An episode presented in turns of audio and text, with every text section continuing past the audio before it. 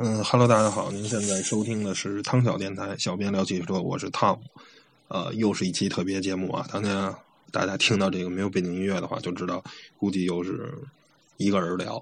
呃，其实今天本来是应该跟墨轩、跟老许三个人一块儿录关于相机啊、关于汽车的一期节目，呃，但是呢，无奈我这两天因为感冒吧，所以实在是没有力气再去录音了。然后，嗯，今天下午这个状态稍微好了一些，嗯嗯，身体基本上恢复正常了吧。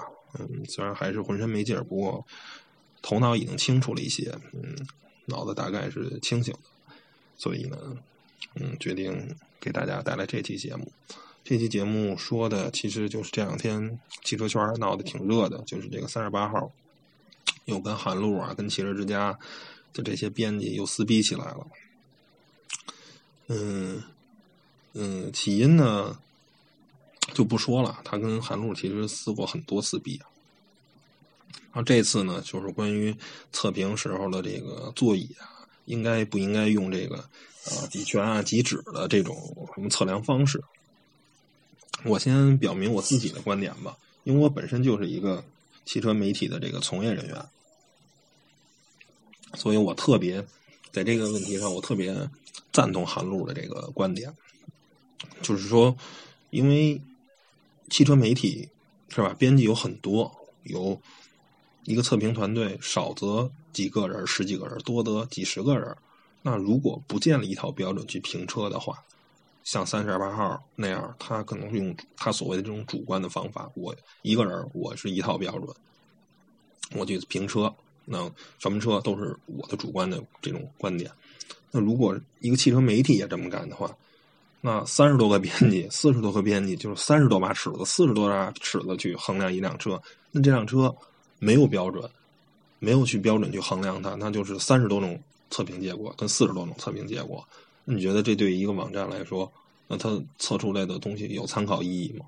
而且每个编辑的从业的经历，一个从业十年编，从业十年开过几百辆车的编辑，跟一个从业两三年只开过几十款或者一百款的编辑，你觉得有可比性吗？对不对？所以我觉得韩露的这套东西。是非常非常有它的存在的价值的，也许不合理，也许有着这样那样的问题，但是呢，我觉得对于一个汽车媒体来说，尤其像汽车之家或者易车这些几十亿美元估值的这个这么一个商业的网站来说，是非常非常有必要的东西，是必须有的。如果没有的话，他们的测评的这套体系，他们这套测评就没有价值了。如果是每套每个编辑都按自己的想法去评测的话，那这个网站离完蛋也就不远了。嗯，我再剩下来再说一说这个问题，我已经表明我自己的观点了。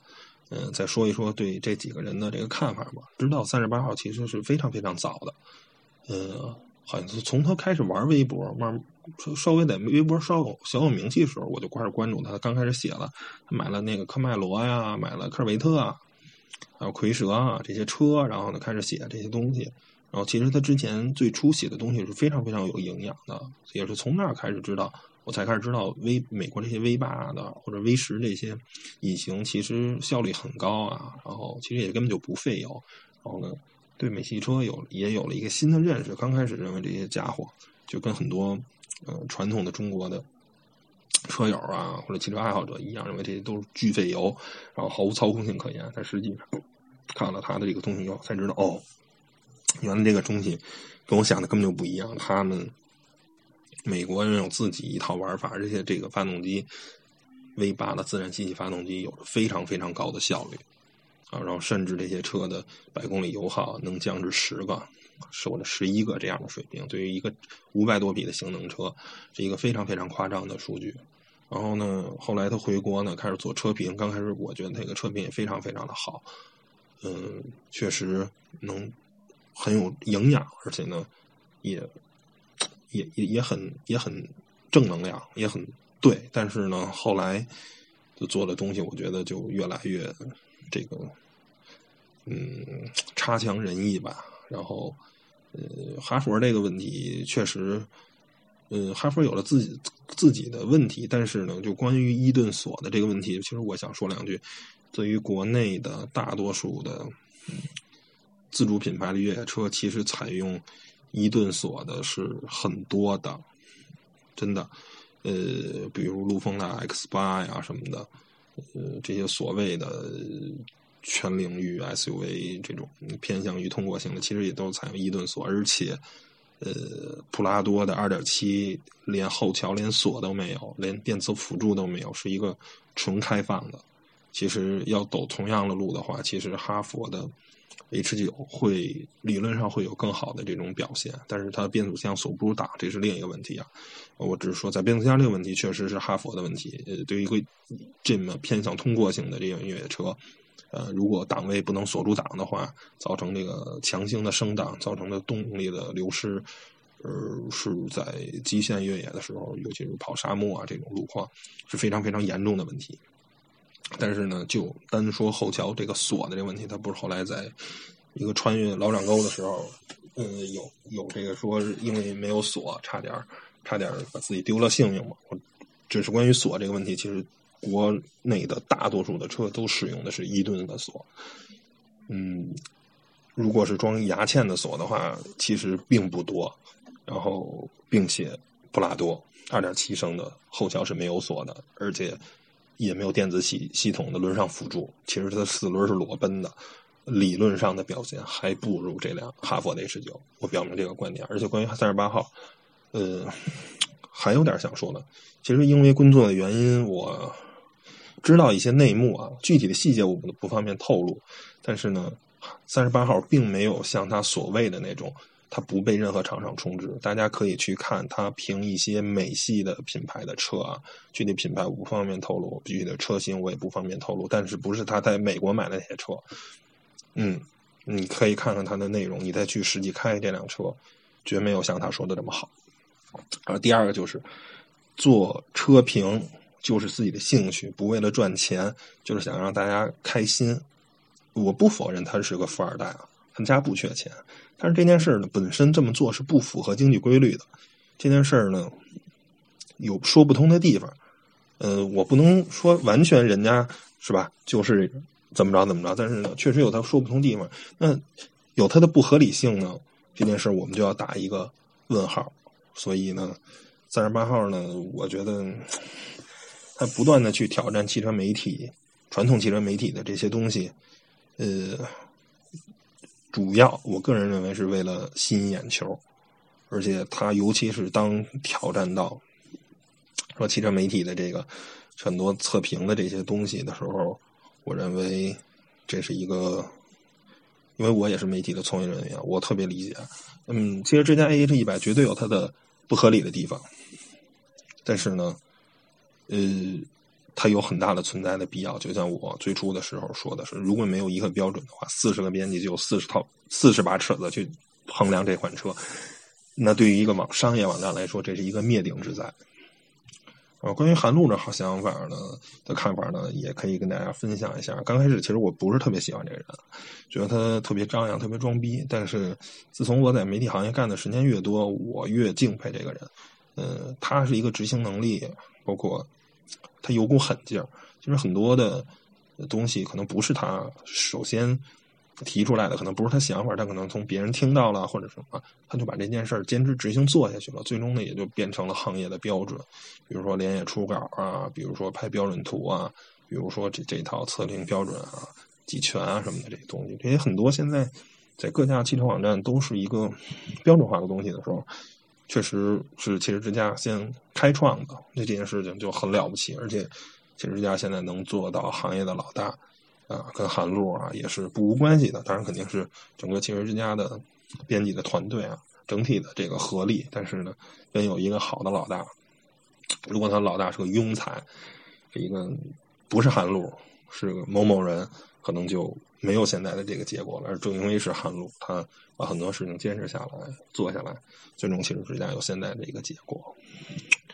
嗯，包也既然说到了这个媒体的充值啊，我也跟大家分享一下这个关于充值的看法。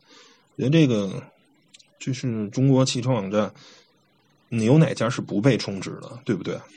现在汽车网站最大的收营收就是来自于汽车厂商的投放，那最终一定会影响汽车媒体对一辆车的这种看法。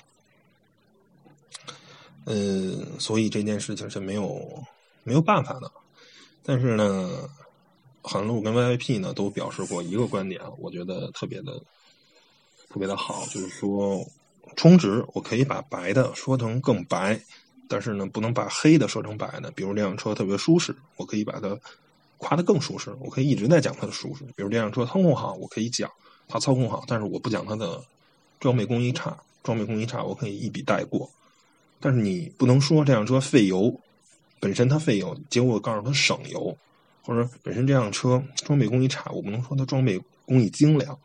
我觉得黑的事情是不能说成白的，但是白的事情是可以说它更白，因为很多人买这辆车最大的理由可能是要买它的优点，而缺点呢，对于很多人可能来说并不重要。就像明明很多人都知道 Mini 的。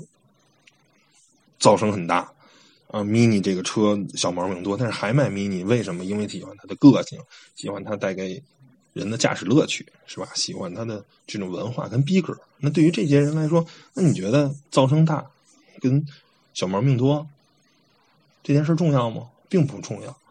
所以我觉得被充值也是这么一个道理。嗯，包括其实大家仔细看 VIP 啊，包括陈震啊，这些都是非常有名的车媒人，他们的节目啊或多或少吧，某不能保证每期节目，但是总有一些节目是被充值的，明眼人都能能看出来。但是你会发现，他们充值的节目，我反正是能继续看完的。为什么呢？因为他们就是恪守了刚才说的这个，把白的说成更白，黑的呢，是吧？不能说成白的这么一个原则。这我觉得就是一个媒体人的一个底线。其实不光是中国媒体啊，海外媒体也是一样。嗯，在大众这个排放门出来的一个伊始吧，德国以 Autoblog 这些这些汽车媒体，其实大家基本上都是选择静默吧。然后呢，也没有说出怎么着怎么着，然后后续的报道也很少。这个我觉得大家都一样，全世界所有媒体。在金钱面前，在这种商业利益面前，都不能做到百分之百的公正，这是一个没有办法的事儿。最后呢，我也跟三十八号的粉丝说呢，就是你们的八哥呢，其实没有你想象的那么好。然后他不断的去攻击传统的汽车媒体，嗯，我觉得特别的没有道理。然后你其实天下无烟一般黑吧。行吧，大概就说到这儿，谢谢大家收听本期节目，拜拜。